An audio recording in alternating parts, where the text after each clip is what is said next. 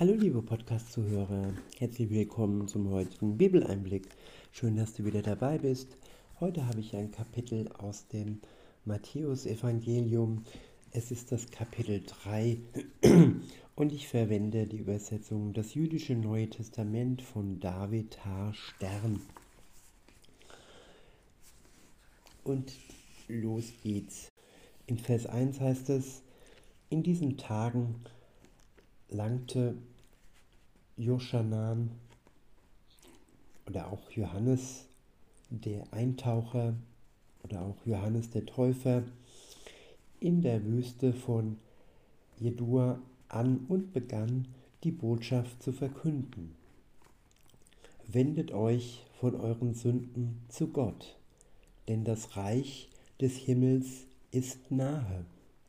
Dies ist der Mann, von dem Jeschajahu oder auch Jesaja sprach, als er sagte: Die Stimme eines, der ruft in der Wüste, bereitet den Weg Adonais, macht die Wege eben für ihn. Ja, Johannes der Täufer, er wurde angekündigt von Jesaja im Alten Testament. Und wie alles das Gott angekündigt hat durch seine Propheten, wurde oder wird noch erfüllt. Nichts ist ohne Sinn und ohne Ziel und ohne Erfüllung in, in dem Wort Gottes geschrieben worden. In Vers 4 heißt es, Johannan trug Kleider aus Kamelhaar, mit einem Ledergürtel um die Hüfte, und seine Nahrung bestand aus Heuschrecken und wildem Honig. Die Menschen kamen hinaus zu ihm aus Jerusalem, aus ganz Jehuda und aus der ganzen Gegend um den Jarden. Sie bekannten ihre Sünden und wurden von ihm im Jarden oder auch Jordan eingetaucht. Doch als Johannan die vielen Peruchim und Sedukim sah, Peruchim und Seduchim bedeutet, äh, also Peruchim, das waren die Pharisäer und Sedukim, die Sadduzäer also die, die ähm, ja wirklich gesetzlich unterwegs sind. Fälschlicherweise wird, werden Christen, die ähm, ja die Gesetze Gottes befolgen, als gesetzlich betitelt, aber gesetzlich sein bedeutet ja das Wort äh, nur als Wort zu sehen, es sogar noch zu verändern, seine eigenen Meinungen hinzuzufügen, aber es nur auszusprechen und es nicht zu leben, keine Frucht zu bringen, keine geistige Frucht zu bringen, sondern nur mit dem Zeigefinger auf andere zeigen und selbst nicht ja durch sein Leben erkennbar geben, dass man mit Jesus unterwegs ist.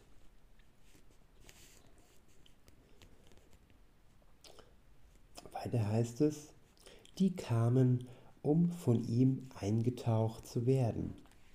Sagte er zu ihnen, ihr Schlangen, wer hat euch nahegelegt, der kommenden Strafe zu entfliehen?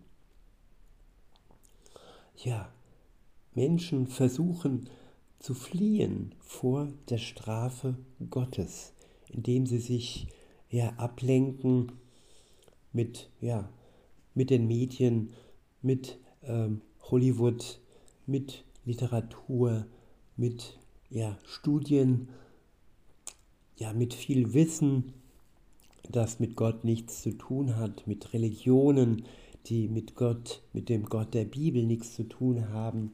Ja, man kann auf viele Art und Weise vor der Strafe Gottes entfliehen und auch mit Werksgerechtigkeit, wenn man ähm, die das Gewicht nur auf die Werke legt und nicht auf den Glauben, dann kann man sich einreden, man wäre ein guter Mensch und ja, man bräuchte Gott nicht und man könne ja dem Strafgericht Gottes entfliehen. Dies ist aber trügerisch und teuflisch. Es ist ja so wie die Schlange im Paradies, die sagte, ja, soll Gott doch wirklich gesagt haben, dass ihr nicht vom Baum der Erkenntnis essen sollt. Es wird verdreht, es wird verführt und es wird zum Bösen verleitet. Und so gibt es, wie gesagt, viele Möglichkeiten der Strafe Gottes zu entfliehen.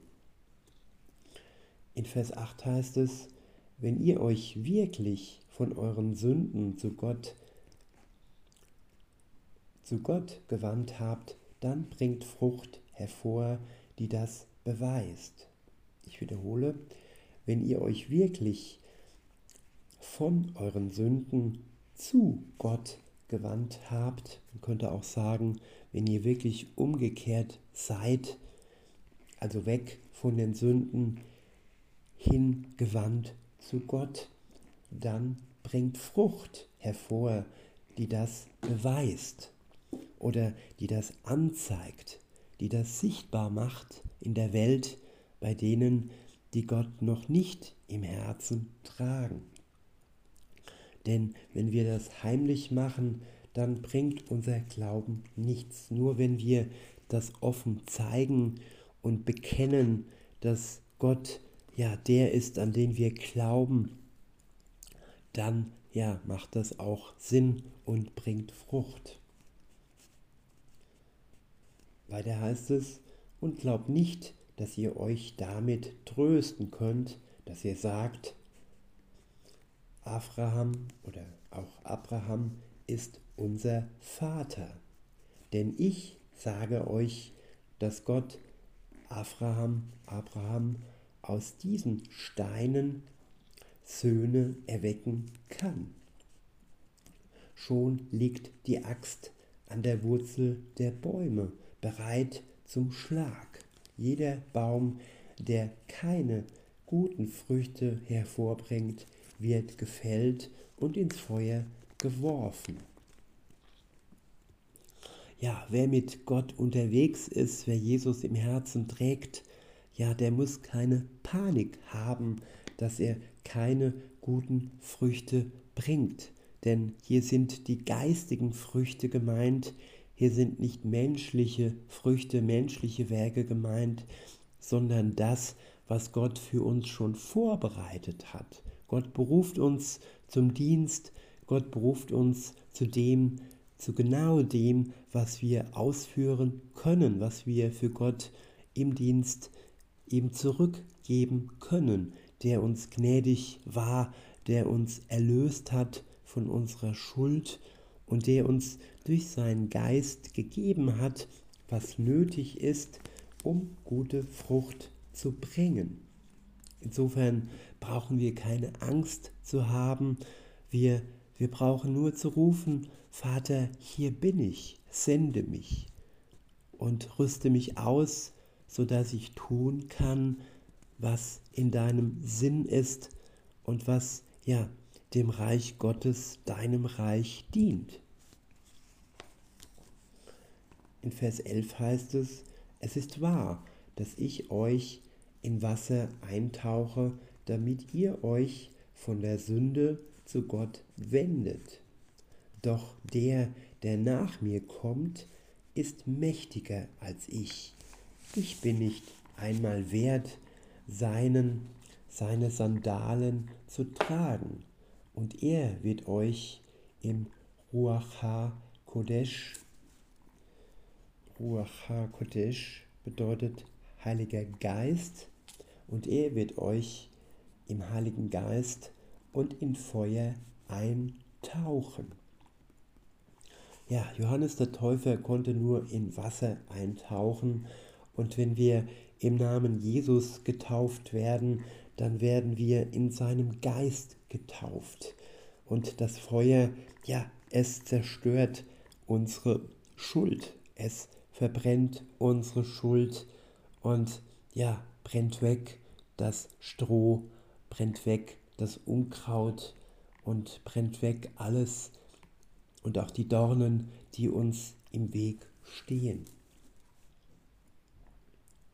Weiter heißt es, er hat seine Worfschaufel bei sich und er wird seinen Dreschboden reinigen, seine, seinen Weizen in die Scheune sammeln und das Stroh mit unlöschbarem Feuer verbrennen.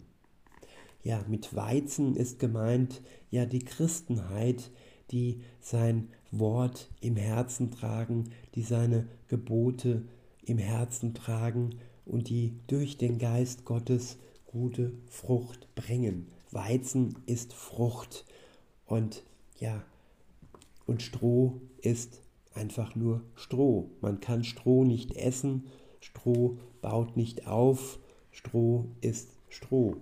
Es gibt ja den Spruch Stroh dumm und ja, Stroh ist nichts, was wirklich weise macht und was Frucht bringt.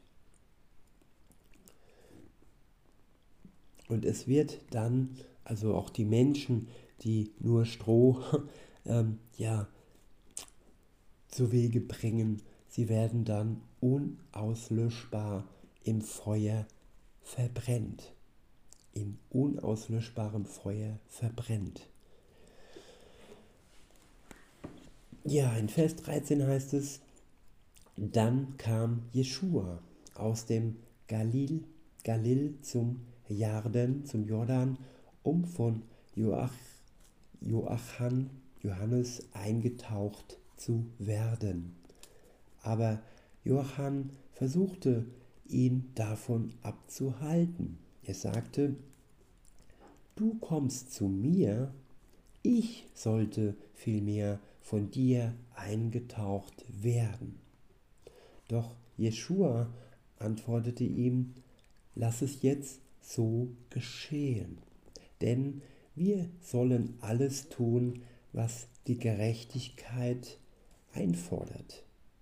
Ja, die Gerechtigkeit und der Wille Gottes. Es war nach dem Willen Gottes, dass Johannes der Täufer Jesus im Jordan getauft hat. Weiter heißt es dann, da ließ ihn Joachim. Sobald Jeschua eingetaucht worden war, tauchte er wieder aus dem Wasser empor. In diesem Augenblick wurde der Himmel geöffnet. Er sah den Geist Gottes herabkommen auf ihn wie eine Taube. Und eine Stimme aus dem Himmel sagte, Dies ist mein Sohn, den ich liebe. Ich finde großen Gefallen an ihm. Ich wiederhole den letzten Vers 17. Und eine Stimme aus dem Himmel sagte, dieser ist mein Sohn, den ich liebe.